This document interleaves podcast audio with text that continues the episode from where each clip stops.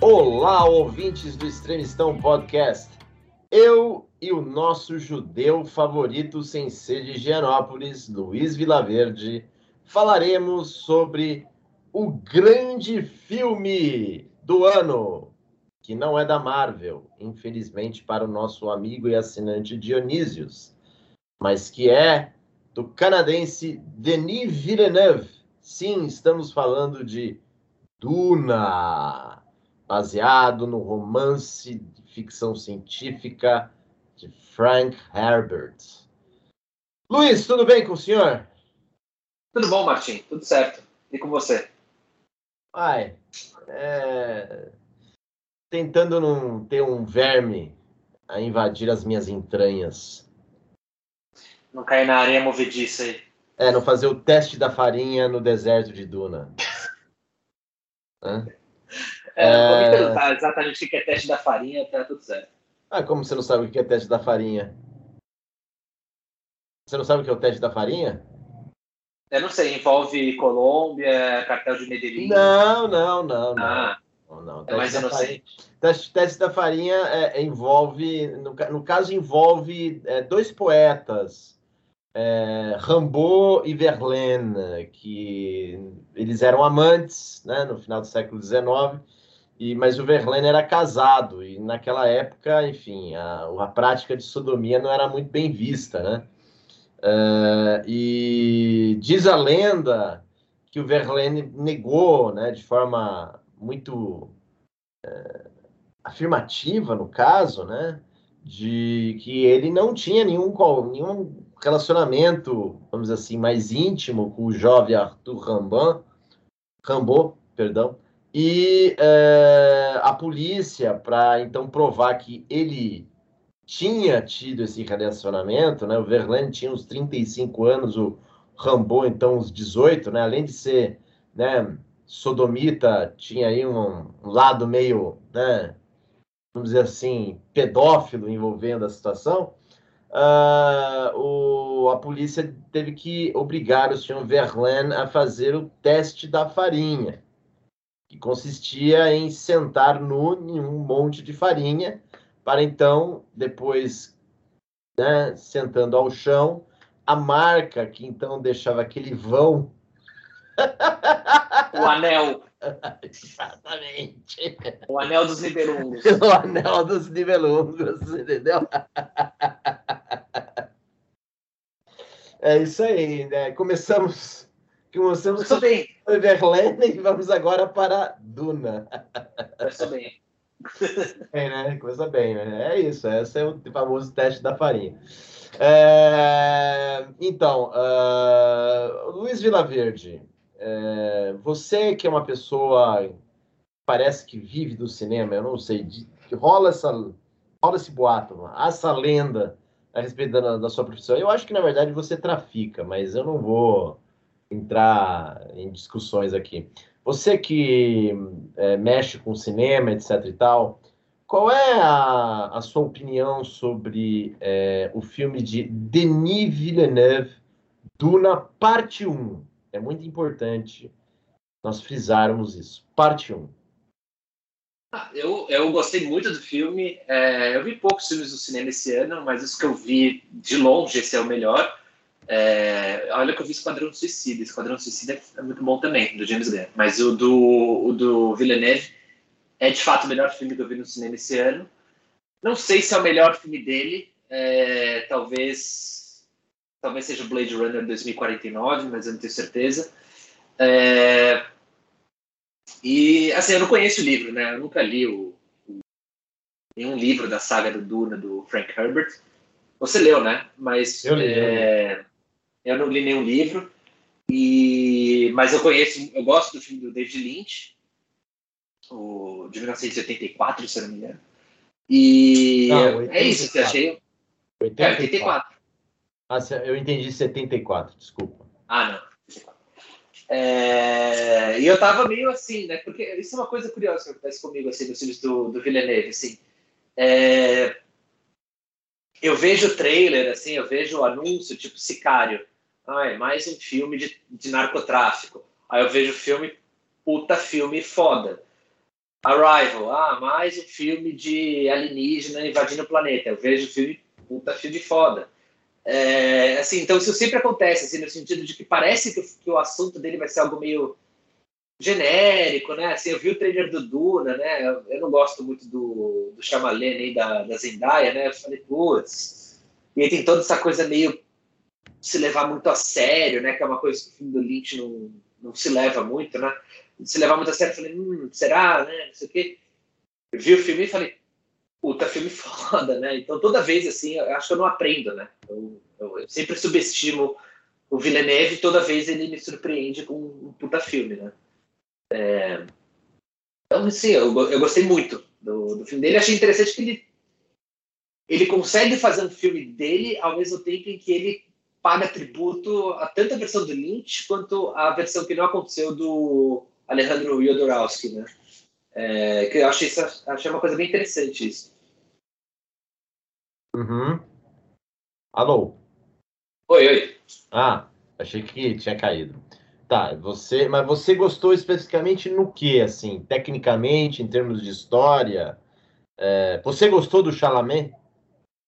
Gostei. Achei que ele tá muito bem no papel. Acho que ele, acho que foi uma escolha boa do Villeneuve colocar o, alguém do tipo físico, assim, do, físico do rolo, né, do, pro, pro papel, acho que ele caiu muito bem, assim, de ser, essa, de ser esse personagem meio franguinho, meio minhãozinho, assim, que você não dá muito para ele, mas que realmente tem um papel na história, né? E que eu achei interessante é que o, o, assim, a gente pode até entrar nessa discussão mais para frente, mas assim, o, o Villeneuve, dentro das referências dele, né, é, de cineastas, achei que esse daí ele tem uma coisa muito David Lean, assim, né, de fazer um filme épico, né, um filme gigantesco, assim, um filme feito para você assistir numa tela grande, né, num formato grande. E eu vi IMAX o filme, né?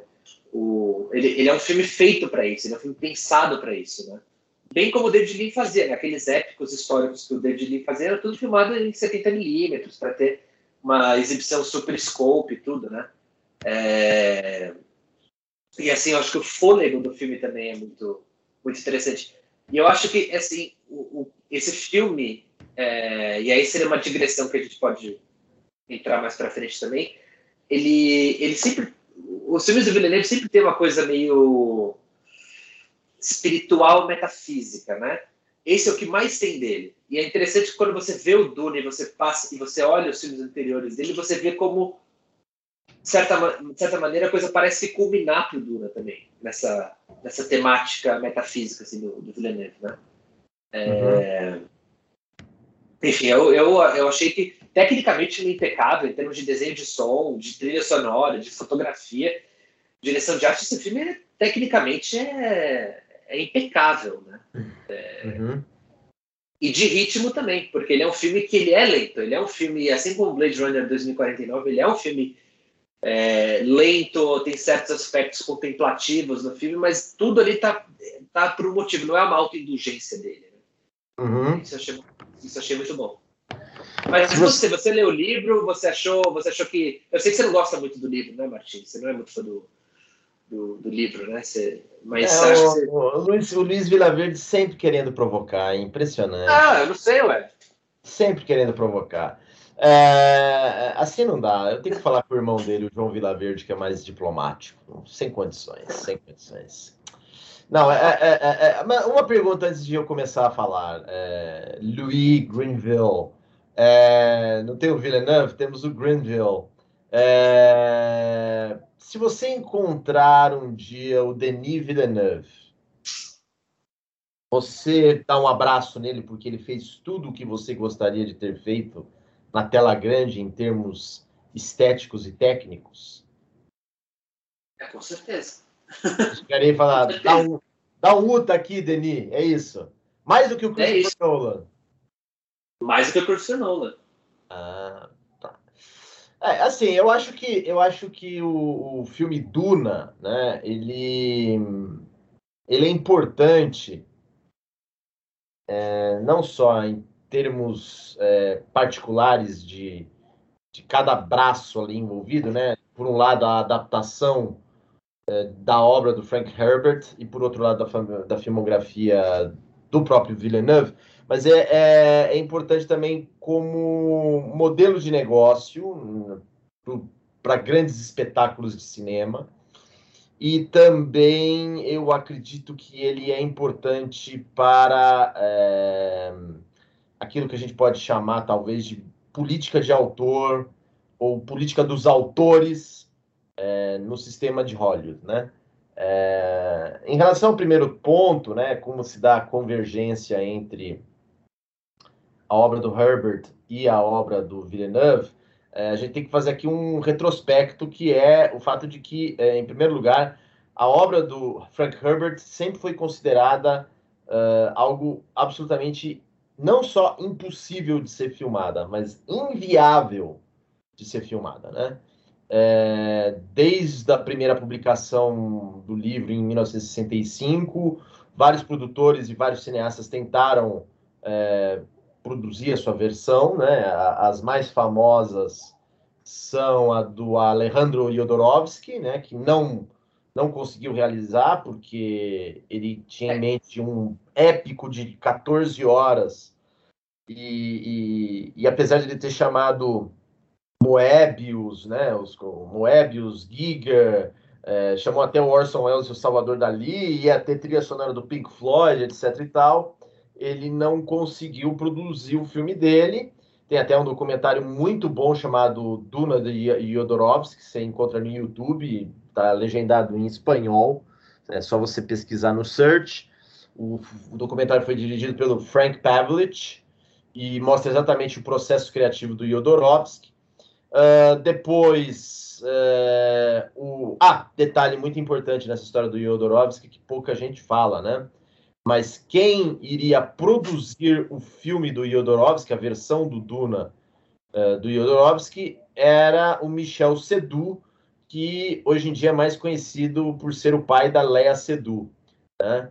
É, o Michel Sedu ele era um produtor muito importante no cinema francês, ainda é. Ele iria ser o cara que depois ia montar a produtora Gaumont, que é basicamente uma espécie de, vamos dizer assim, MGM francesa, né? Ela, é, essa produtora na década de 80 e 90 iria produzir os filmes do Luc Besson, Jean-Jacques Benny e outros, né? Inclusive o Gaumont iria produzir o filme O Quinto Elemento do Luc Besson, com Bruce Willis e Mila Jovovich, cujo design de produção é nitidamente influenciado por vários desenhos que o Moebius fez para o Duna do Jodorowsky. Né?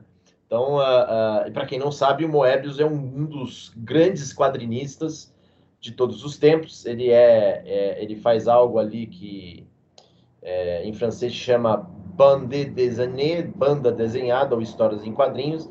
E é um dos grandes quadrinistas e foi ele que basicamente com o Jodorowsky fez todos os storyboards do do Duna do Jodorowsky, hoje em dia existem só três grandes exemplares de duas mil páginas, e se eu não me engano, um desses exemplares vai ser leiloado.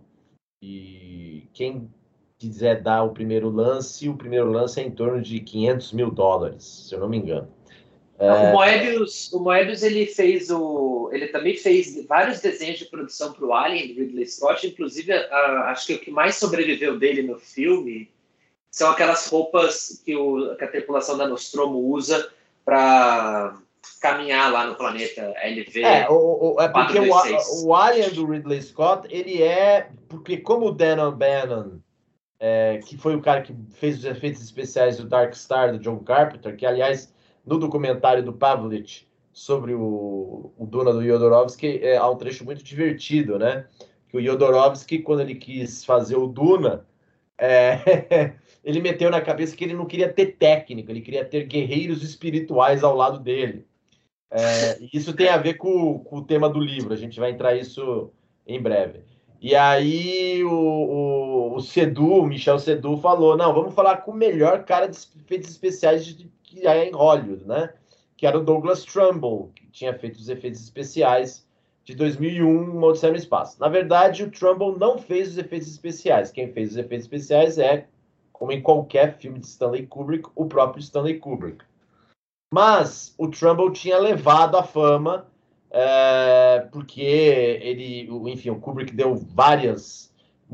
Kubrick deu muita liberdade para o Trumbull e, e, ele acabou incorporando várias inovações técnicas uh, do Trumbull em 2001. E isso fez a fama do Douglas Trumbull. Mas o, a piada é que o Jodorowsky uh, foi encontrar com o Trumbull, e o Trumbull, na época, já era uma celebridade em Hollywood, e ele era um cara muito técnico, né? Enfim, é, inglês e americano, na verdade, e, e, e, e, trabalhando com o Kubrick, não é à toa que ele ia ser técnico, ia dar certo com o Kubrick. E ele ficou puto com o Trumbull. Ele ficou muito puto, o Jodorowsky. E o Jodorowsky, puto da vida, foi. Ah, não vou querer falar com esse cara. Esse cara não é um guerreiro espiritual, ele é um técnico.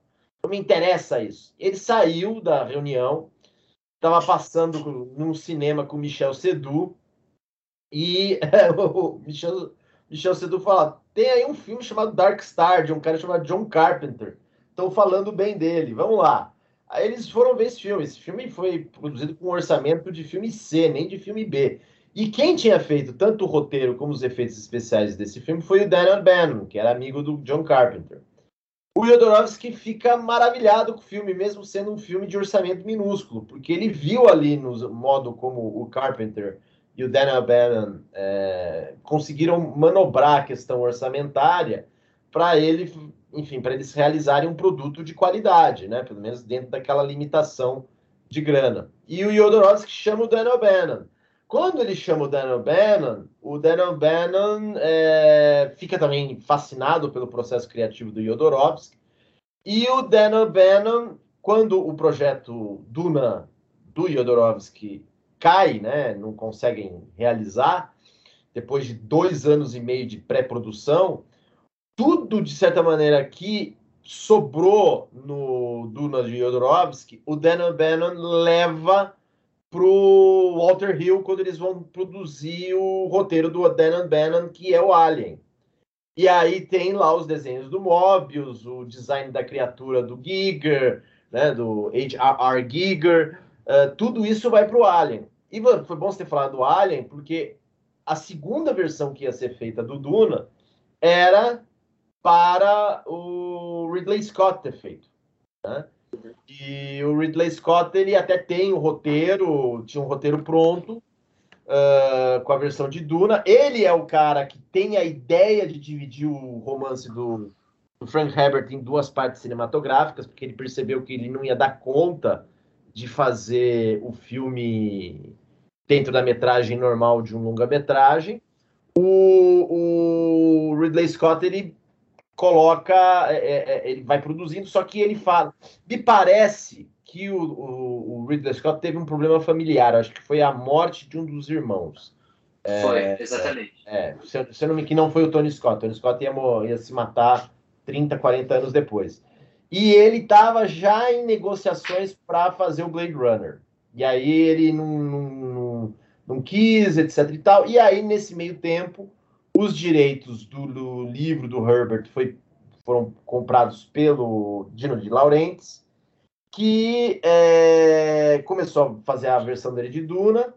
A filha Rafaela ficou fascinada com um filme chamado O Homem-Elefante, dirigido por um jovem diretor chamado David Lynch. Chamou o Lynch para fazer Duna. Lynch já havia recusado, na época, o convite do George Lucas para fazer o Retorno de Jedi, que seria a terceira parte do uh, Guerra nas Estrelas. E uh, aí tem aí a, aquela famosa famoso debacle de Duna, a versão do David Lynch, porque o David Lynch ele é, não conhecia o livro do Herbert, mas fez a adaptação. Uh, ele tem uma filmagem que foi harmoniosa com a equipe. Todo mundo fala que a equipe, os atores se deram muito bem com o Lynch. Só que quando o Lynch entregou o corte final dele, que tinha em torno de três horas e meia, a Universal, que era a distribuidora mundial do filme, mandou cortar para duas horas e vinte e isso ocasionou em vários problemas de cenas truncadas, uma narrativa demasiada, demasiadamente é, baseada em exposição, em voz off. Enfim, o, a versão que se conhece de Duna do David Lynch não é a versão que o David Lynch queria ter o corte final. Né? Existem outras versões, parece, que o próprio David Lynch recusa, tanto até que uma delas é, é assinada por Alan Smith, que é o pseudônimo que geralmente os sindicatos dos diretores usam quando o diretor não reconhece a obra. Uh, e, ela, e foi um fracasso, né? O mais importante isso. O Duna não se pagou. Foi um filme muito caro para fazer uh, e ele acabou não se pagando. E, de certa maneira, como o Lynch conseguiu é, reerguer a carreira dele com filmes mais baratos, de teor independente, com conteúdo mais radical, pairou essa sombra de que Duna era algo inviável. É, ocorreram, se eu não me engano, é, duas minisséries baseadas no livro. Uma é Duna e outra é Crianças de Children of Dune, Crianças de Duna. E parece que, assim, é, são mais fiéis ao romance do Herbert, mas é muito pobre em termos de é, efeitos produção. especiais, de produção, etc e tal, e acabou não vingando. E uh, foi tendo aí, desde 2008, ao que parece, um novo desenvolvimento para fazer essa versão de Duna, que acabou sedimentando na, na versão do Villeneuve, né? Daí você tem a filmografia do Villeneuve, né? Que é uma filmografia é toda ela baseada na indistinção de identidade, né? Se você pega os primeiros filmes do Villeneuve, que ele fez no Canadá, né? Polytechnique, depois o grande filme com o qual ele surge, que é o Incêndios, né? Incendie. O, o, o, mais impressionante na carreira do Villeneuve é o fato de que ele teve controle da obra dele dentro de um meio industrial como Hollywood, e, e esse controle se caracteriza basicamente por duas coisas que diretores que trabalham dentro do sistema Hollywood não dão atenção, que é, é uma espécie de cuidado com os detalhes absurdo, e uh, todos os filmes do Villeneuve que são feitos em Hollywood ou com dinheiro uh, americano, eles têm um tom, um ritmo quase glacial na hora de contar uma história. São todos filmes lentos, não são uhum. filmes é, vertiginosos, né? Você pega, eu, eu acho que Incêndios deve ser o filme mais rápido dele porque depois de Incêndios ele faz Inimigo, com o Jake Gyllenhaal, ele faz Prisioneiros, ele faz Sicário, ele faz depois é, A Chegada, Blade Runner 2049 e agora Duna. E todos os filmes, se você for ver, são lentos, são imersivos. É, é, é com a diferença, obviamente, que ele trabalha o ritmo dos filmes dele, da narrativa, dentro da imersão de se experimentar o filme dele no, na sala de cinema. Né? É, isso é muito importante porque o Villeneuve vai ser, junto com Tarantino, Paul Thomas Anderson, Christopher Nolan, Terence Malick, um dos principais defensores de entrar na, vamos dizer assim, da, da experiência cinematográfica uh, como fonte de imersão daquela história.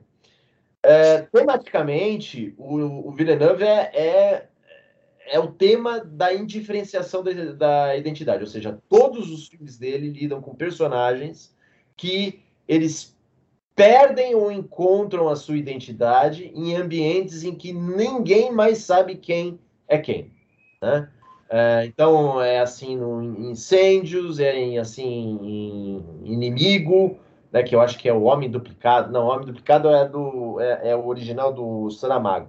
Em inglês é Enemy, deve, deve, não sei como é que deve ser. Mas depois é, é Prisioneiros, então, é, é claramente esse tema. O Sicário, que é uma espécie de continuação temática de Prisioneiros, é isso.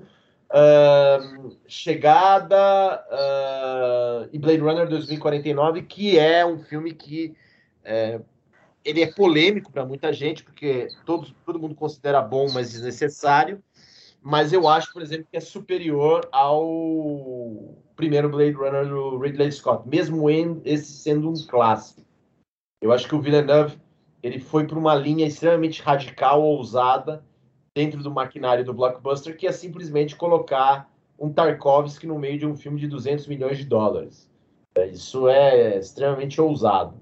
E, e, e, tudo isso vai culminar no Duna, né, que é um filme que é, usa a figura, o simbolismo do deserto, basicamente para mostrar essa questão da identidade e de como, em um mundo onde você só tem deserto, é, você encontra a sua identidade por meio é, de uma revelação ou de uma pseudo-revelação é, religiosa, né?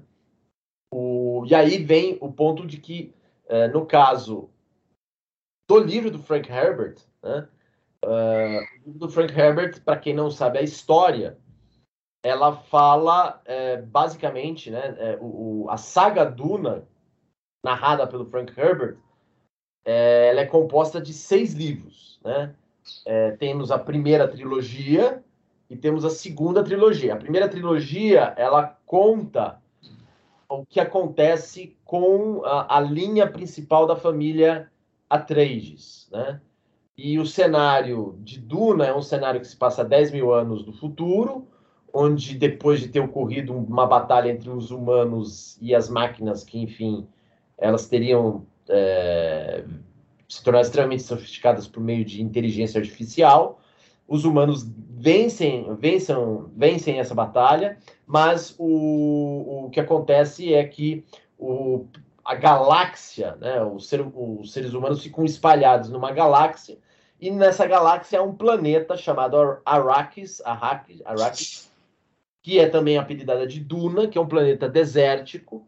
E nesse planeta, nessa, nesse planeta tem um, né, um, um, elemento chamado especiaria. Né? Essa especiaria ela daria poderes de presciência a quem experimentá-la e ela seria também uma espécie de combustível das armas e das naves opa, perdão, espaciais que são usadas para viajar nessa galáxia. E essa especiaria e toda a galáxia seria comandada por uma espécie de guilda. E na guilda tem um imperador.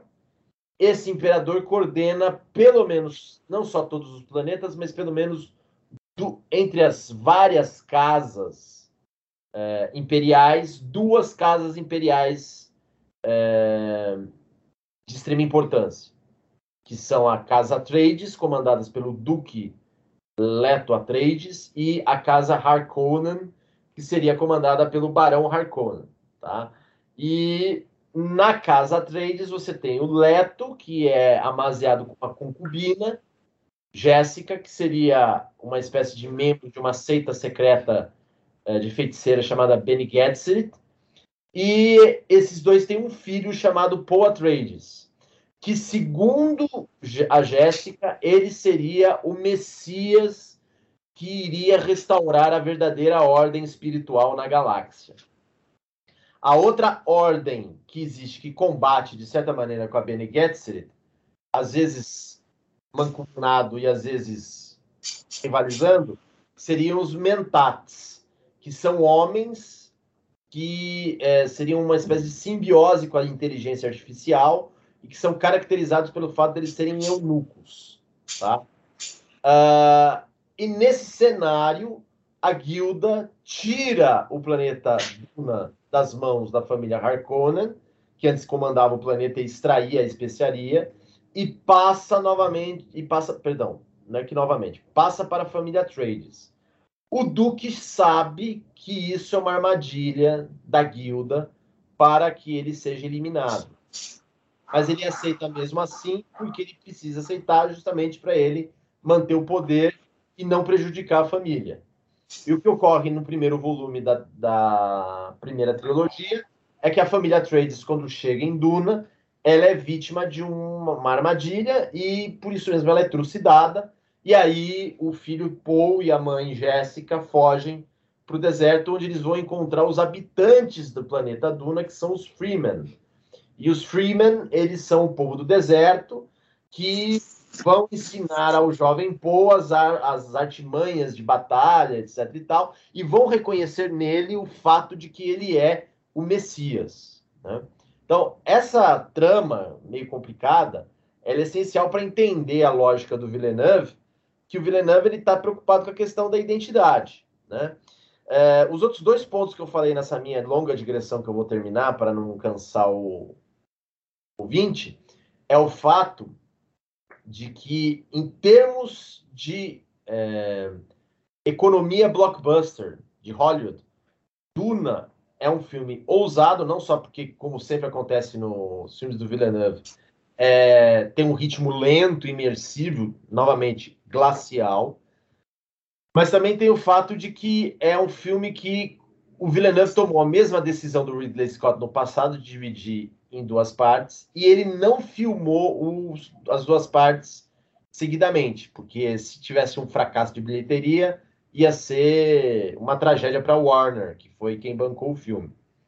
Então, o, o Villeneuve ele preparou essa primeira parte como se fosse um filme autônomo, mas que tem um grande cliffhanger. E dessa maneira ele criou uma expectativa a respeito de o que seria a parte 2. E ele conseguiu, até que agora ele vai começar a parte 2 uh, eh, para ser lançada em 2023. É claro, ele provavelmente já deve ter feito né, coberturas de várias cenas, ele já deixou muita coisa pronta. O Villeneuve não é, não é bobo, né? Então ele deve ter feito o, o, o filme mais ou menos quase pronto para ter uma segunda parte. O outro ponto, que é para terminar, é o fato de que com o Duna, o Villeneuve ele reafirma uma espécie de política é, dos autores que ocorre atualmente em Hollywood, que é de, por mais ousado que o projeto pareça, e se o diretor tiver mão firme nos, no, nos aspectos criativos da produção, é, o, o diretor ele pode fazer a sua ousadia com 200 milhões e ainda assim ter respeito e bilheteria. Uh, é o que acontece com o Nolan, é o que acontece às vezes com nem tanto com o Paul Thomas Anderson, mas ele mas tem muito muito prestígio e tem razoável retorno de grana. E é agora com o Villeneuve. Então, hoje em dia, a gente pode dizer que na, no ecossistema financeiro de Hollywood, os dois grandes cineastas que tem retorno financeiro e repercussão de credibilidade e respeitabilidade, hoje em dia são é, Denis Villeneuve e Christopher Nolan. É, falei muito? Luiz. Não, não, foi ótimo. É, porque já deu todo o histórico e a sinopse do, do filme e do livro também, né? Então, acho que as bases estão dadas aí. Eu só é, acho que o. Ah. ah, não, fala, você ia falar alguma coisa. Não, não, é que eu também, tenho, eu também teria que fazer uma, uma digressão meio longa em relação a esses temas do Villeneuve, porque eu acho que você tocou num ponto que é importante, que é em relação a essa coisa da, da, da identidade, da indiferenciação, né? É, mas é que, para mim, eu acho que isso é uma coisa que tá, é muito do diferencial do Villeneuve, porque, assim, eu me lembro que quando eu comecei a assistir, de fato, assim, os, os filmes dele, né, que o, o primeiro que eu vi dele no cinema foi o Prisioneiros, o Incêndios eu tinha visto em casa. Ganhou o Oscar de melhor filme estrangeiro, acho que em 2010, esse filme. É... E aí eu comecei a assistir os filmes, o, o, os filmes dele e eu, eu pensei assim, putz, tem uma coisa que, que me lembra David Fincher, mas não é David Fincher. Tem alguns filmes dele que me lembram até mesmo Michael Mann, mas também não é Michael Mann. Então, assim, qual exatamente seria esse esse terreno que o, que o Villeneuve está atuando, assim, né? Para além dessas questões de ter um tratamento visual muito é, rebuscado, né? Que é uma coisa que tanto o Fincher quanto o, o Michael Mann tem, né? Essa preocupação também com o áudio do filme, né? Com a mixagem, não só com a trilha sonora, mas como você tem é, um desenho de som que é muito imersivo, né? De você entrar naquele mundo, a ponto de que os filmes deles dos três diretores, né? São quase que hipnóticos, né?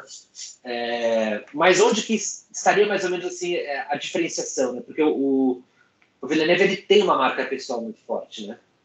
Eu acho que aí entra essa questão metafísica, que se alinha é, totalmente ao que você estava falando dessa questão da, da perda de identidade. E eu acho que o Villeneuve ele é um cara que ele é o cineasta por excelência do liminal, né? Daquele da liminariedade, né? O liminaridade, é, liminal, né? Como se diz, que é um termo que vem da antropologia é, da religião e ele significa um estado de transição, né? É um estado uhum. onde você está no in between, né? Você não está nem lá nem aqui, né? Você está passando por uma transformação. E recentemente você eu, eu, que acompanho muito esse mundo de fotografia e tudo, você tem tido muitas, é, muitas exposições sobre de fotógrafos que exploram justamente espaços liminais, né? E um espaço liminal no nosso mundo hoje em dia ele é geralmente um corredor de um prédio de escritórios onde tudo é igual. É, e você tem um corredor ele é um ele é um ambiente é, que causa um certo desconforto porque ele, é just, ele não é um lugar para você ficar nele, ele é um lugar para você passar por ele, né? Então, quando você fotografa um corredor sobre e, e, um corredor que é muito repetitivo, né? É, você tem, ele te causa um desconforto aqui. Um aeroporto é um lugar liminal. É, uma lanchonete vazia do McDonald's é um lugar liminal, porque uma lanchonete do McDonald's é idêntica, seja no Brasil, seja na Inglaterra, seja na Tailândia. É, e aí você tem essa, essa, essa, essa questão de como a pós-modernidade ela é, um, ela é uma fase liminal da, da, ela é um período histórico liminal, né? É, porque, por exemplo, quando você fala sobre globalização, né, e esse aumento de voos e tudo mais, né, de voos intercontinentais e tudo que aumentou, o próprio voo é, uma, é, um, é um estado liminal, né? Porque você, você decola o avião, você está voando, se você abrir a janela, se estiver num voo noturno, você vai ver um breu lá fora, você não ver nada. Você vai ficar sempre escutando o mesmo ruído do avião, e aí você dorme e você acorda e está em outro país. Você cruzou, você, você não se deslocou no espaço, você se deslocou no tempo, né? Você não percebeu o espaço mudando, né? Então, essa trans, o, o, o voo como sendo essa coisa assim, onde o liminal da religião se encosta com a pós-modernidade, né? E aí uhum. tem um livro de antropologia que ficou muito famoso nos anos 90, que chama Os Não Lugares, né, do Marc Auger, que é um antropólogo. Né?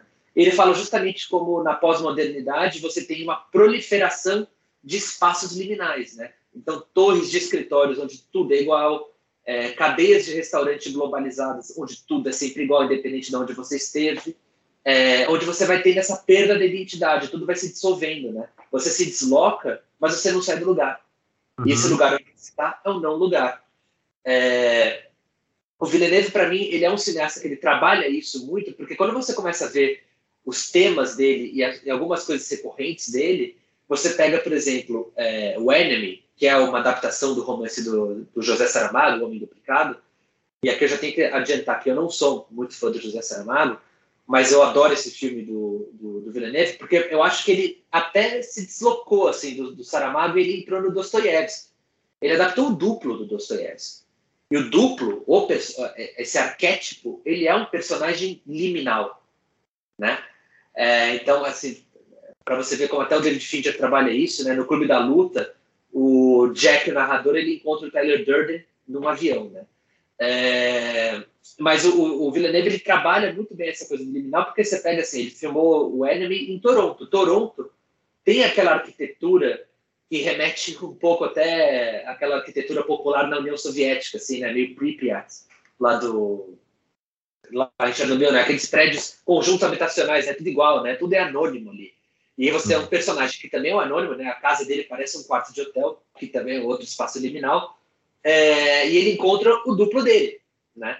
E o, o, duplo que, inclusive, namora uma mulher, uma loira, que é muito parecida com a, com, com a deles, né? Então, tudo é muito parecido, assim, né? É um personagem que ele é como se você entrasse no mundo em suspensão, no mundo em transição, né? É... Um outro tema liminal muito recorrente é o do labirinto, que é o tema do Prisoners, né? Uhum. O tema do labirinto o tempo todo é, é uma constante ali, né? Tanto que é uma narrativa quase kafkiana, que é um autor também que explora muito essa questão do, do espaço e do tempo e dos personagens liminais, né? De você perder a identidade. O personagem se chama só K, ou Joseph K, né? É, e ele está preso numa trama que ele é incapaz de compreender aquilo, né? Que é o que acontece no Enemy. Uhum. Aquela imagem da aranha, dos fios que entrecruzam a, a, a cidade e tudo mais, né? É, e aí entra a questão dessa, assim, do Villeneuve. Então, primeiro, ele já está trabalhando esse termo, mas uma imagem que é recorrente no cinema dele é a imagem do deserto. Então, você tem isso no Incêndios, você tem isso no Sicário, né? E uma das principais cenas do Sicário se passa justamente numa fronteira, a transição entre um país e outro, e é no meio de um deserto, né? Que é aquela sequência brilhante do, do congestionamento ali na, na, naquele pedaço da fronteira entre o México e os Estados Unidos. Uhum. E o personagem liminal, no caso do Sicário, não é a, a, a personagem principal do filme, é o Benício Del Toro, que inclusive é o protagonista da história. Ela não é a, a protagonista, a, a, esqueci o nome da atriz, a Emily Blunt. Emily Blunt. Ela não é a protagonista do Sicário. Né? Isso, isso que eu acho que é uma coisa brilhante assim, naquele filme. O protagonista da história, o personagem principal da história é o Benício Del Toro, porque ele é o que move a trama adiante. Ela não move nenhuma trama, inclusive ela não tem controle nenhum sobre a narrativa. Né? É... O Benício Del Toro ele é um personagem que ele é quase que um fantasma naquele filme. Né? Inclusive, o, o Villeneuve ele tinha uma parceria com um músico chamado Johan Johansson, né, que morreu em 2017, se não me engano. Ele morreu aos 46 anos. Um, uhum. Era um músico brilhante. E ele, a trilha sonora do Sicário, eu acho uma das melhores trilhas sonoras feitas no cinema nos últimos 10 anos. É, e se você pega a faixa que chama Alejandro, né, que é o personagem do Benício Del Toro, ela é uma música que assim, você tem um coro que parece uma coisa meio gótica, assim, meio de fantasmas. Assim. Ele é um personagem meio morto-vivo. Né? Ele não existe direito, você não sabe exatamente para quem que ele trabalha, pra, sabe? Ele trabalha para o governo dos Estados Unidos porque ele é um agente americano é, ou é só um acordo de ocasião? E o que, que ele vai fazer depois? Né? Então ele, ele, é esse personagem que ele existe no entre, né? Ele não existe num, afixado no lugar, né? É, e você tem o, o, o, Blade Runner, você tem isso muito forte, né? Essa questão do, do, do dos androides, né? Dos replicantes, né? Eles não, eles não sabem, você perde a, a, a distinção do que, que é humano e do que, que não é, né? E a trama do Blade Runner 2049 ainda é mais extrema nesse ponto da liminaridade do que, o, do que o próprio filme do Ridley Scott, porque o mistério inicial do filme é justamente um, uma replicante engravidou. Então a fronteira entre o humano e o ser humano começa a se dissolver. E o próprio tempo, né? Porque aí você entra nessa questão axial, né? Histórica, né? De que você é, você está entrando num tempo histórico liminal, que é onde as fronteiras entre o que você as hierarquias se invertem. Você não consegue mais notar é, o, o, tempo histórico parece que está em suspensão. Não é só uma questão distópica. A coisa parece que mudou. É por isso que ele se inspirou no Tarkovsky. O Tarkovsky é um cineasta, toda a obra dele é liminal, né? Você pega, por uhum. exemplo, o Infância de Ivan, aquela cena que o menino está no carro e ele, ele passa por aquelas trincheiras, aquele é um espaço liminal. O, o Stalker lida justamente com isso. Né? Assim, eles vão até a zona, né? O Stalker leva aqueles homens até a zona, e lá as, as leis da física e as regras é, do, da, do, do, mundo como a gente conhece não, não operam mais lá. Né? É, Solares também, né? Solares totalmente liminal, né? É, então o Villeneuve, é, é, a, a, cena liminal por excelência do Blade Runner é justamente a cena onde o, o personagem de Ryan Gosling vai naquele deserto que é uma espécie de Las Vegas abandonada e lá ele encontra aquele que ele acha que é o pai dele, quer dizer, ele não sabe nem quem que é o pai, né? Ele ele é, a referência que ele tem de, de mundo é invertida, né? Ele namora um holograma. É, tudo é irreal, né? Assim, é, essas fronteiras começam a se dissolver. O Arrival vai para a mesma coisa, né? Quando aquela personagem aprende uma linguagem nova, ela passa a ver a realidade de uma outra maneira, porque ela compreende o tempo como sendo um palíndromo, né? É, a narrativa do, do Arrival, ela é circular, né? Ela é como o próprio tema do filme, né? o Villeneuve resolveu isso estruturalmente no filme, que eu acho que é uma das coisas mais brilhantes do, do Arrival, né? E aí você chega no Duna, e o Duna você tem um personagem que é essencialmente um, uma espécie de Jesus Cristo, né? Que começa a ter aquelas visões, aquelas visões, aquelas visões, e ele começa a ver o mundo de outra forma, e o próprio mundo, todo o império de Duna, está passando por uma fase liminal, uma fase de inversão. Os, os Harkonnen dominaram Arrakis por não sei quantos anos, por um século, sei lá, e agora já não são mais eles. Então, e, e, o imperador mesmo, você vê que a, como é que a, a ordem das Bene, como é que é o nome mesmo, Martin? Bene Gesserit. elas já estão tramando uma história que está correndo por séculos antes e ela chegou naquele ponto de, de culminar na, na figura do Paul, né? E aquilo, que vai, aquilo promete inverter todas as relações de ordem do, do, do, do Império até então. É por isso que entra nessa questão metafísica mesmo, assim, quase que religiosa, né? Nesse aspecto até lembra um pouco o Última Tentação de Cristo do, do Scorsese, né? É, e aí você entra nessa, nessa coisa de você ter um tempo histórico liminal. É, tem um livro aqui que chama que eu tenho que chama Liminality and Modernity de um escritor chamado Bjorn Thomason, que ele fala que nessas épocas liminais, por exemplo, a Rússia pré-revolucionária é uma época liminal, né? Você tem uma completa inversão, né? Você aquela ordem czarista que reinou por séculos na Rússia, da noite para o dia desaparece, né? Então, e tudo se inverte na sociedade. Não é você entrar na, não é o, a, a União Soviética, é a transição que é a época liminal, né? E o Duna é bem isso, né? É, então eu fiz essa, essa digressão meio longa aí para essa, essa questão Não, muito boa. É, é, é, é até porque essas obras né, do Christopher Nolan, do Villeneuve, é, Paul Thomas Anderson, Scorsese, David Fincher, né, elas estão, na verdade, retratando quase que em tempo real justamente essa época é, do linear né, que nós estamos. Né? Então, é só para você são, ver... São registros... São registros de um império, né? basicamente caindo. Mas eu queria fazer algumas observações aí sobre o que você falou, principalmente na parte metafísica, mas você ia falar alguma coisa antes.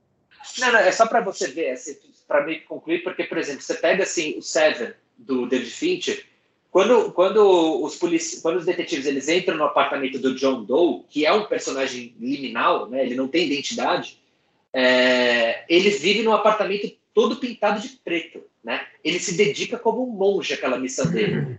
Seven saiu em 95. Em 95 sai Fogo contra Fogo. O personagem do Robert De Niro, que é um personagem que tem um nome absolutamente anônimo, né? Também, e vive como um monge numa casa totalmente branca. Na, em Los Angeles, que é uma cidade também muito anônima, né? Assim, de você ser aquele deserto horizontal, né? Assim, é, então você, mas o, o, interesse do, do Michael Mann, o interesse do David Fincher não é sempre, não é totalmente focado nessa questão do liminal, apesar de que eles toquem nisso. É, me parece que o interesse do Villeneuve é justamente central nessa questão da liminalidade. É por isso que as, as referências dele são esses diretores europeus meio metafísicos, assim, né? O Bergman do Persona, né? Que parece que, que inspirou muito ele no, no, no Enemy, né? No, no Homem Duplicado e o próprio Dostoiévski e o, e o Tarkovsky, né, que, que inspirou ele no, no, no, Blade Runner. Mas seria mais ou menos isso para concluir. É, só que aí não, não bate, quer dizer, você tá certo, eu acho, mas não bate aí quando você coloca o David Lean na história, já que ele não é um diretor propriamente europeu como esses aí, né? Eles são. O David Lean já é mais anglo-saxão, é, e eu acho que o David Lean é, é, é uma influência no Duna pelo fato até de que pouca gente sabe disso, mas Frank Herbert, que por sinal também outro detalhe que ninguém sabe disso, é, era sobrinho de ninguém menos que Joseph McCarthy. Você sabia disso? Sabia. Tá, né? Frank Herbert era sobrinho de Joseph McCarthy. Frank Herbert também votava é, em Richard Nixon. Pouca gente também sabe disso. Aliás, é, é, um dos motivos que falam que o nome do Frank Herbert foi, vamos dizer assim, meio apagado na divulgação do filme do Villeneuve, é por causa dessas, vamos dizer assim, tendências republicanas, né? Muitos trocadilhos nessa hora. Uh, mas o Frank Herbert, ele, quando ele, ele teve a ideia para Duna, isso tem a ver com o lado metafísico que ele queria fazer as observações para do, da sua explanação,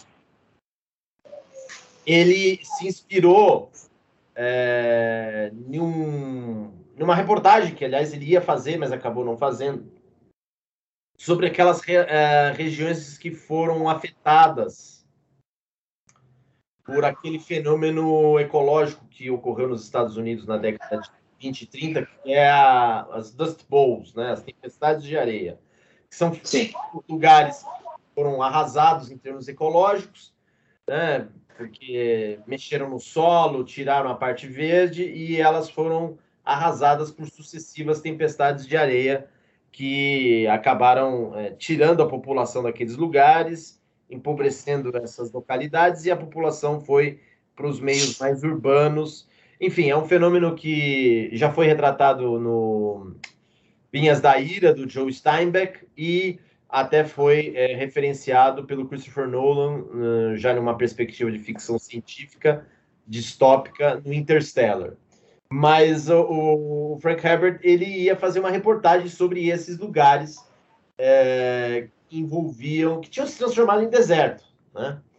E, e ocorre que quando ele teve, é, esteve ali, ele, ele teve meio que uma visão do que aconteceria naqueles, naqueles desertos do, de vermes gigantescos surgindo ali. E ele quis trabalhar nisso. E uma história que ele ficou muito, muito impactado, e que tem a ver com a, a referência ao David usada pelo Villeneuve, é o fato do, do Herbert ter se inspirado na história do Lawrence da Arábia.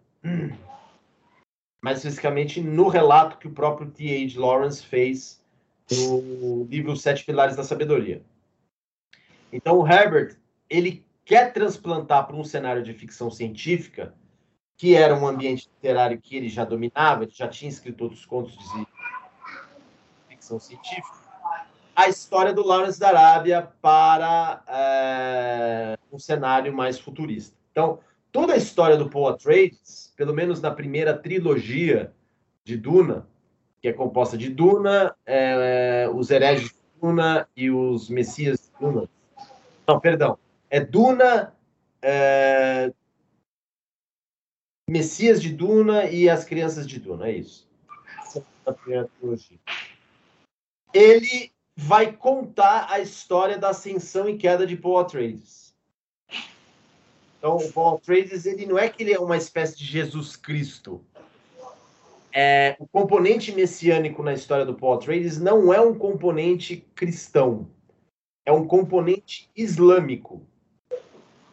Isso é uhum. muito importante para entender é, a lógica do livro. E, sendo que ele era sobrinho de John McCarthy e eleitor de Richard Nixon, sim, ele está falando de forma cifrada é, a respeito de Muhammad. E ele está fazendo uma crítica a jihad. Tanto é que é o que o próprio Paul Atreides fala no livro. É uma palavra que não existe no filme do Villeneuve, mas existe no livro, que é Eu vou ter que fazer a jihad. E nos dois livros seguintes da trilogia, que eu não li, o... Luiz, está tendo um barulho aí de passarinho e criança. É, que é o povo aqui na, no prédio. Tá, tem como dar um mute aí quando você for entrar, você coloca, senão vai. É melhor, melhor. É. Deu, deu mute, tá bom. É... Voltando, Matheus, você apaga essa parte e coloca agora. Uh... Ele está fazendo uma crítica da, da jihad islâmica, né? E ele também está fazendo um, já um prenúncio do fundamentalismo, fundamentalismo islâmico. Então, uh, uh, o Herbert, ele quer tentar, a partir do primeiro livro, e ele vai fazer isso nos dois livros subsequentes, é, toda uma análise do que acontece quando você tem um lugar limiar, como bem disse o Luiz, é, do messianismo apocalíptico, mas de tendência islâmica. Né? Agora, tem outra coisa que tem que ser dita, que assim, o, o Bruno Maçães, né, que é um, um ensaísta português que escreve em inglês e que é, hoje em dia a gente pode dizer que ele está aí no, na moda como uh, analista político, ele tem um texto que está no Substack dele que ele, eu acredito que ele vai no ponto do motivo do, de Duna ser tão fascinante para nossa época. que é a seguinte: é uma questão também que envolve é, cosmologia e ciência. Né? Ah, o livro do Frank Herbert ele se passa num lugar limiar, como bem disse o Luiz, mas é um lugar limiar que ele não é estranho à nossa imaginação moderna. É, por quê? Porque o planeta de Duna, justamente por ser algo desértico, algo em que tudo é indiferenciado, é na verdade uma espécie de cosmologia ou um cosmos que é, é basicamente aquilo que se chama de o mundo infinito de Giordano Bruno. Né? E aí eu, eu, tenho que fazer aqui também uma rápida digressão, mas tem a ver com o que o Luiz falou a respeito da obra do Villeneuve e essa questão do limiar. Porque é o seguinte, uh, se você for pegar toda a parte de cosmologia antiga, ou seja, Ptolomeu, Aristóteles, Idade Média, né? Você tem ali uma ordem bem uh, determinada, para não dizer hierárquica, de que uma força que pode ser causa primeira, causa superior, Deus que seja, que essa força determina como o cosmos é organizado. Isso vai ser rompido com aquilo que se chama revolução científica, que é o que vai acontecer com Kepler, é, Tito Brahe, Copérnico, Galileu e entre eles é, um sujeito que é herético, vai ser queimado na fogueira por causa disso, que é o Giordano Bruno. É, ocorre que esses nomes mais famosos da primeira revolução científica, porque posteriormente a gente pode colocar, colocar por exemplo, Newton, né, Isaac Newton, numa segunda fase da Revolução Científica, esses primeiros nomes, Kepler, Brahe, Galileu, Copérnico, eles ainda estão dentro é, de uma noção de hierarquia. Né? É, ou seja, você tem o universo governado por esferas musicais, os números apresentam padrões, é, você pode traduzir o cosmos de modo matemático e preciso. E isso não acontece com Giordano Bruno. Giordano Bruno ele vai sair um pouco dessa linha, e talvez por isso que ele foi considerado herético, até mesmo entre os seus pares da Revolução Científica, porque ele vai falar que, na verdade, o cosmos ele não tem necessariamente uma hierarquia visível. É, Giordano Bruno vai acreditar que, na verdade, o mundo é um universo infinito, composto de inúmeras possibilidades. E como ele é composto de inúmeras possibilidades, você é, vive numa relação e numa situação indeterminada.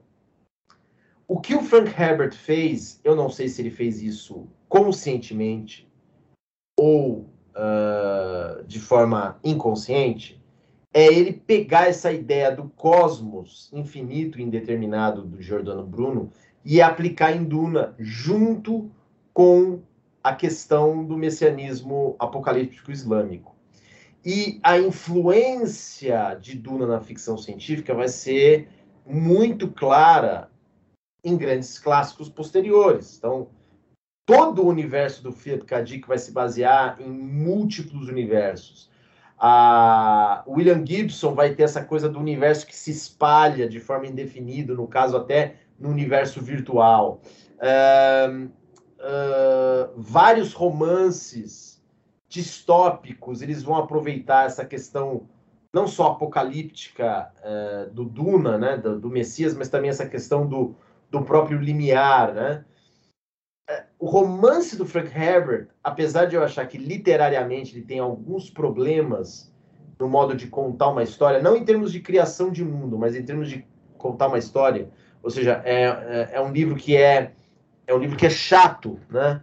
É, no início, as primeiras são, 100 páginas são laboriosas, é, são difíceis, você precisa entender quais são as relações entre os personagens, alguma coisa muito truncada, mas depois o, o, o, o livro é, flui. O Frank Herbert, ele vai pegar isso, essas duas partes, porque isso é de extrema importância para os dois livros seguintes da primeira trilogia que falam espe especificamente do Paul Atreides. Por quê? O Paul Atreides, e aí vou dar um grande spoiler, ele começa como um herói no primeiro volume, e ele progressivamente vai se tornando um vilão nos livros seguintes. E isso vai contaminando a família dele, a linhagem dele, até chegar ao ponto que a própria linhagem se autodestrói. E para ela continuar viva, ela precisa se amalgamar ao resto do cosmos. É, eu não vou dizer quais são os detalhes aqui, teria que ler, mas o que o Frank Herbert falou, né, claramente, é que desde o início ele bolou Duna como um aviso à questão da liderança política. E isso é nítido quando você percebe a história como um todo. E isso, se o Villeneuve conseguir é, é, realizar tanto a parte 2 de Duna como o que ele disse que seria a terceira parte, mais inspirada no tomo Crianças de Duna, o, o que o, o Villeneuve vai fazer é um projeto extremamente ambicioso e é, realmente, assim, é, polêmico, né? Porque eu tenho medo de que aconteça com o Villeneuve o que aconteceu com o final do Game of Thrones, que todo mundo achava que a Daenerys era era a mocinha da história e de repente ela virou a vilã e quando isso já estava prevista desde o início lá nas outras nas temporadas anteriores. Então essas questões metafísicas eu acho que elas precisam é, ser debatidas para entender direito o contexto e a complexidade de Duna, tanto na obra do Frank Herbert como na filmografia do Villeneuve. É, eu acho isso uma coisa é, interessante, Martim, porque também tem uma outra coisa no, no, no, nos filmes do Villeneuve que eu não sei o quanto eu, não sei o quanto que isso entra nas, na, no romance do Duna, né? Mas que acho que é uma que é uma preocupação que também é recorrente nele, que é justamente a ideia de que você sempre tem uma espécie de conspiração ou uma espécie de força oculta nas sombras que comanda os eventos das sombras, né? Isso é muito claro nessa questão da ordem das Bene Gesserit, né? No, no Duna, mas você pega, por exemplo, no Sicário, né? Sicário, o filme começa com aqueles com aqueles policiais é, entrando naquela casa para prender uma pessoa e eles descobrem que tem oculta nas paredes da casa, né, na sua área da casa, uma série de cadáveres, né? E uhum. aquilo é o que leva ela, pro, a, a personagem da Emily Blunt, para uma outra trama, onde o tempo todo parece que essa força oculta está tá além, né? Está por trás. É, seja representada ali por aquela força-tarefa do comandada pelo, pelo personagem do Josh Brolin, seja pela própria figura ambígua do, do Alejandro, né? O Benício Del Toro. Você também tem essa questão é, de você aprender uma linguagem secreta, né? É, no, no, no, Arrival, né? Que é justamente aquela a, a personagem lá da Amy... Esqueci de novo o nome. Nossa, Amy Adams. Amy Adams, que ela aprende aquela linguagem é, dos palíndromos, né? Daqueles alienígenas, ela consegue decodificar o tempo, decodificar é, passado e presente, né, consegue interpretar aquilo. E a própria questão ali de você ter uma revolução é, é, oculta ali rolando entre os replicantes em, no Blade Runner 2049, você tem aquela questão do submundo, daquela mulher com cabeça de aranha no, no nome duplicado, quer dizer, você, você tem uma preocupação do Villeneuve quase que de um cinema de paranoia, assim mesmo, que é sempre há uma força que ela está oculta ou no subterrâneo ou ela está nas sombras, ou de alguma outra forma, e ela meio que tenta controlar a realidade, né? E, você, e aquilo é contado pelo ponto de vista de um personagem que descobre aquilo, né?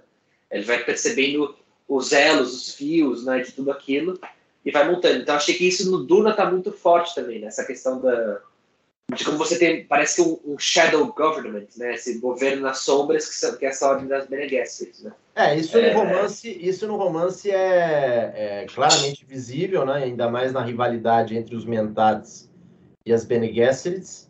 É, há na primeira parte do livro que o Villeneuve não não colocou e, e fez muito bem de não colocar, uh, o fato de que ali há uma rivalidade entre essas duas seitas ali, por assim dizer, e uma suspeita da outra. Há um, há um jogo ali entre a Jéssica e um outro personagem mentado de que se ele seria ou não um traidor, entendeu? Uh, e que se teria ou não parte é, importante na armadilha contra o Duque Atreides. Tem tudo isso no livro, né? Mas esse, nesse ponto, o, o, o Villeneuve, ele deixou isso na sombra, pelo menos na primeira parte. Eu acho que ele vai ter que voltar isso na segunda parte. Há vários personagens que já existem na primeira parte do livro que o Villeneuve ainda não apresentou. É, entre eles o sobrinho homicida do Harkonnen, que no filme do David Lynch foi interpretado pelo Sting. e, e, e, ele, vai, ele vai ter que lidar com isso na parte 2 e, eventualmente, numa parte 3, caso ele queira fechar como uma trilogia. Né? Uh, uh, então, é, esse esquema existe. Aliás, é, é, tem que se observar como o Villeneuve foi feliz no filme de ele escolher uma linha de adaptação do romance, cortar todo tipo de gordura e fazer todo o processo de exposição daquele mundo, de como funciona aquele mundo, somente por meios cinematográficos. É, é, ele, eu acho que ele só usa de exposição nos primeiros minutos do filme e o resto de tudo que você vai saber sobre o funcionamento daquele universo você vai saber dentro da trama ou usando de recursos visuais, o que mostra, é, assim, a meu ver, que é, ainda é possível produzir obras literárias complexas no cinema, recorrendo a soluções visuais extremamente elegantes. É, eu acho que o David Lean ele entra muito nisso, assim, acho que não é nem tanto uma referência temática é, do, dos temas do David Lean, eu acho que ele entra mais como uma referência estética mesmo, porque filmar num deserto é, uma, é, um, é um desafio, assim, porque é, a decupagem fica prejudicada no deserto porque é tudo igual, né? Ele também, o deserto ele é uma locação quase que monocromática, né? Você tem areia, o tom de areia, você tem o céu, né?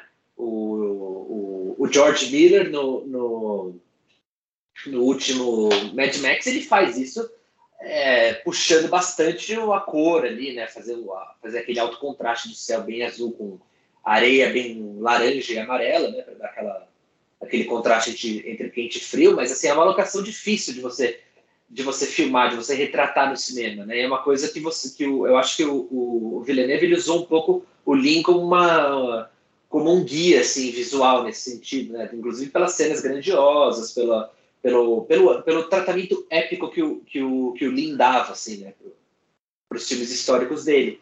É... Mas eu acho que temático realmente não é tanto, assim, de você dar esse drama histórico, né, essa coisa meio Tolstói, assim, que o, que o Lin fazia, né. É... Mas eu acho que o, o eu não sei, assim, como eu não li o livro, eu não sei a, a impressão que eu tive assim do, dessa primeira parte do Duna foi justamente essa trama messiânica. É, deu para ver assim que tem uma referência bem a, ao islamismo e tudo mais, mas acho que pelo menos nesse primeiro capítulo assim ele está mais interessado em apresentar os personagens, em apresentar o tabuleiro e como que essas peças estão ali no final, né? Meio que para esse cliffhanger do que, que vai acontecer. É, é... O, o, filme, apesar de ser dividido em uma primeira parte, ele é, na verdade, construído como um filme só, né? Ele é bem simétrico, inclusive a luta final do, do Paul Atreides com o Freeman, ela é simétrica ao uh, treino que o, o Gunnar Halleck, interpretado pelo Josh Brolin, tem com o Atreides. Uh, e, e, e, o, e, na verdade, assim, tem muita co uma coisa muito interessante no filme, é que ele vai fazendo de forma subconsciente no espectador é, referências aos personagens, referências cruzadas a certos é, caracteres das pessoas envolvidas por meio da, trilha sonora do Hans Zimmer. Então, a música cruza com um tema de um personagem para outro e aquilo remete a outro personagem e você sabe que aquilo tem a ver com. É, entendeu? Ele, ele vai cruzando as referências em termos sonoros que ele conta a história não só visualmente, mas também por meio da música e do, e do som. Né? Isso é, para um blockbuster, né? É, é, bem ousado e muito sofisticado. E parece que o público é, aceitou isso e entendeu a proposta do Villeneuve. Né? O filme parece que está para se pagar internacionalmente e está aí já com a parte 2 é, aprovada para 2023, o que significa que dessa vez o Villeneuve vai fazer talvez o que David Lynch e Alejandro Jodorowsky não conseguiram realizar.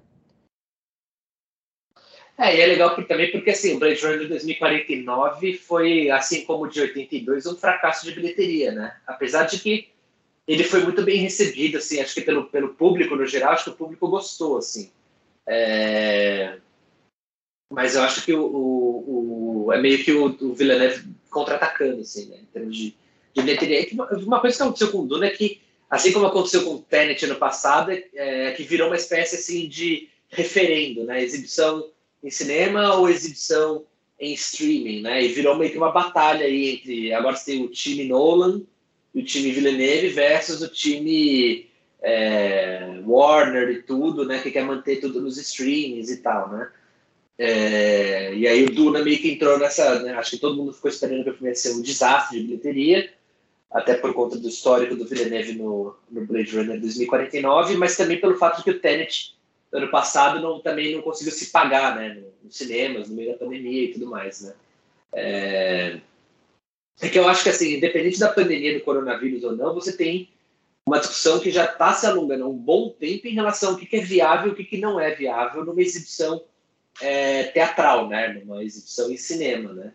Se você vê o... Tirando o filme de super-herói e filme de terror, todos os gêneros tradicionais do cinema sumiram praticamente, né? Tudo migrou para televisão, tudo migrou para streaming, né? Tanto como longa quanto como série, né? Você quer ver uma, você quer ver uma história cinematográfica policial hoje em dia, uma comédia romântica, você vai ver em streaming, você dificilmente vai encontrar isso no cinema.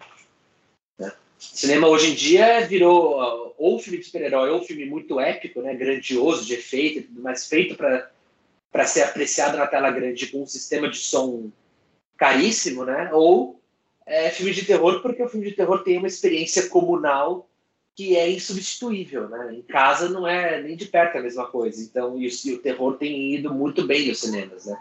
Tão bem quanto o filme de super-herói com a, com a devida diferença de orçamento, né? O filme da Marvel custa 200 milhões, o filme de terror custa 15, 20, né?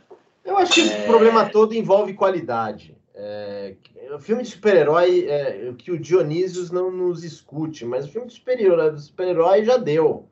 É, o Esquadrão Suicida é o canto do cisne. Os outros filmes da Marvel, tirando aquele lá do Shang-Chi lá, que é uma boa diversão de sessão da tarde, mas nada demais, é, os outros filmes não estão dando, sem condições. A, a, as séries da Marvel são lamentáveis, é, pobres dramaturgicamente. O Kevin Feige precisa urgentemente tirar férias. É, os filmes da DC também não estão dando certo é, esse gênero já está se exaurindo. Nada contra em termos cinematográficos, ok, mas eles estão se exaurindo, a fórmula está se exaurindo. É, Para você ver, o filme do Homem-Aranha que vai estrear, que estão criando maior hype, eles estão reciclando os filmes anteriores. Da, eu, eu, da, do, do Sam Raimi e, do, e dos outros. Eu não vi nada da Marvel esse ano, tá? Eu não vi nenhuma série nem nenhum longa da Marvel. É, então, parabéns. É, o Dionísio, desatualizado. Dionísio vai dizer que você gosta do Zack Snyder, é isso. É... eu vi o do Gun e do Gun eu gostei bastante. Assim, não, mas é canto do cisne é, é, é, um canto do cisne o Esquadrão Suicida, entendeu? Ali a, a Warner deu liberdade pro James Gunn, o James Gunn faz um trabalho impecável de direção no meio do caos, Uh, ele conserta todos os problemas do David Ayer no, no filme anterior, mas aquilo é canto do cisne. Não chega para lugar nenhum, entendeu? É, é um corpo fora. Uh, a, a, questão é qualidade, né? É, é, assim, para mim, quais são os dois grandes filmes do, do ano? Um é Duna, que foi feito, né, que você tem que experimentar na, na tela do cinema, e o outro é um documentário que eu vi no YouTube que, são, que é a, a, a série do Adam Curtis. E o resto, assim, muito fraco, muito fraco. É, eu, assim, em termos de arte do blockbuster, assim, é, apesar de não ter tido lá seu, seus grandes retornos financeiros, eu gosto muito do Monsterverse, né, que é o Godzilla de 2014, o o Kong de 2017, o Godzilla de 2019 e o Godzilla vs Kong que saiu esse ano. Eu acho que ali você tem um tratamento visual e um tratamento temático muito sofisticado que você pensa, putz, Godzilla, King Kong, né? não sei o que, Kaiju, né? Não é uma coisa assim, parece que é tipo, assim, é, a rapa do tacho da cultura pop, né? E, mas eu acho que os diretores que trabalharam nesses filmes, eles fizeram coisas realmente artísticas e impressionantes com esses, com esses filmes, assim. É, mas eles passaram meio despercebidos, assim, eles não, eles não galvanizaram assim, a, a cultura pop, né? É, eles não, parece que não entrou muito no. Parece que eles não foram muito percebidos, né? Muita gente sequer sabia que era um universo compartilhado de filmes, né? É, mas eu, eu, eu, é, é assim, eu não sei, eu não acompanhei muito os filmes da Marvel esse ano, porque realmente, assim, é, eu não tô com tempo para ficar com muito streaming, então, assim, eu ia começar a assinar o, o Disney Plus, eu, sei, sei, lá quando que eu começar conseguir ter tempo de assistir as coisas, né? É, então nem comecei, eu, eu, eu, vou esperar juntar bastante coisa aí da Disney para começar a ver tudo de uma vez só. Mas só assinei a Disney para ver o Get Back dos Beatles, sendo bem sincero. É. Bem, mas falando em Beatles e falando em terror, isso nos leva ao nosso próximo episódio, né? que é sobre um clássico da literatura, da sátira social e do horror social, que é esse grande romance que é Psicopata Americano, de Brad Easton Ellis. E nós vamos falar sobre ele no próximo episódio. Certo, Luiz? Certo, vamos, vamos fazer o som de Huey Lewis and the News. It's hip to be square. É isso aí. Até a próxima, queridos ouvintes do Extremistão. Até. Abraços.